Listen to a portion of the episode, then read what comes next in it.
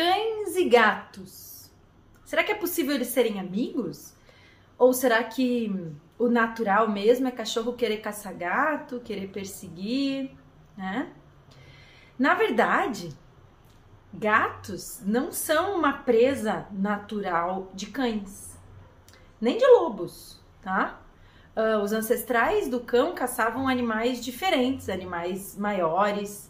Não era comum, não era natural do seu ambiente é, a caça de pequenos gatos selvagens. Além disso, o cão com a domesticação se tornou mais onívoro e menos caçador ainda.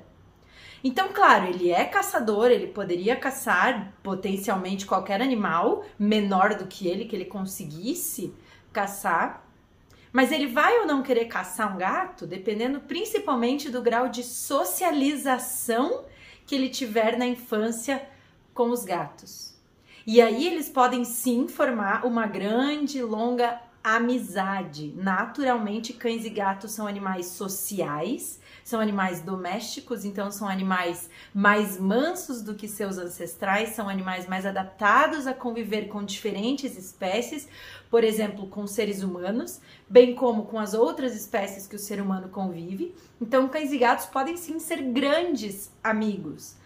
Porém, como eles são de espécies diferentes, eles não nascem sabendo se comunicar direito uns com os outros. Na verdade, ninguém nasce sabendo se comunicar com ninguém, né? Os cães, como a gente já sabe, não nascem super sabendo se comunicar nem com cães, os gatos também nem com gatos, nem com seres humanos. A gente sabe que eles precisam aprender durante a infância, a infância e a adolescência esses comportamentos sociais, né? De como cumprimentar, de como brincar, de como não brigar principalmente de identificar esses indivíduos como, como amigos ou não, ou como presas, né?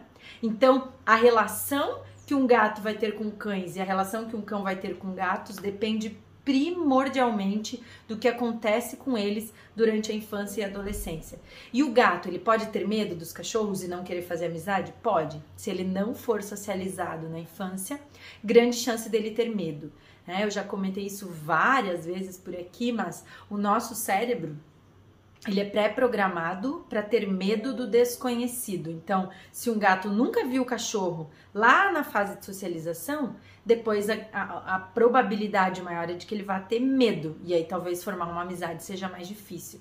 Agora, se a gente socializa ele, se a gente apresenta então com interações sociais positivas durante a infância e a adolescência, eles vão sim e podem se tornar grandes amigos. Na verdade, se a gente apresentar na infância e na adolescência cães e gatos apenas com experiências positivas, não tem como eles não se gostarem, eles não se tornarem amigos, eles não reconhecerem indivíduos dessa espécie como uma espécie amigável e não uma espécie para ser caçada, nem uma espécie que pode caçar, né, um ao outro. Então, quando eles crescem podendo conviver, né, socializando entre si, eles têm a oportunidade de qualquer outro indivíduo dessa espécie que eles venham a conhecer é, querer fazer uma amizade, né? Então, por exemplo, se a gente tem um cão que hoje não mora com um gato, mas durante a infância foi socializado com um gato, se a pessoa adotar um gato, a grande chance dele querer ser amigo desse gato, porque ele aprendeu, o cérebrozinho dele memorizou lá na fase crucial, né? Que gatos são legais, que gatos são amigos, que gato não é comida, que gato não é para ser perseguido, né? Então, um novo gato, hum, que legal, acho que eu vou tentar fazer amizade com esse novo gato. E vice-versa, né? Cães e gatos que não foram socializados vão ter uma dificuldade muito maior de formar amizade entre si. Não é impossível, vai depender do temperamento, vai depender da forma com que eles são apresentados, vai depender do lugar que eles vivem, vai depender de alguns fatores, mas eles podem ser re socializados com essa espécie. Então, se a gente apresentar sempre com interações positivas, então associando coisas que eles gostem, nunca usando nenhum tipo de punição ou bronca, quando eles ficarem com medo ou assustados, demonstrando agressividade, né?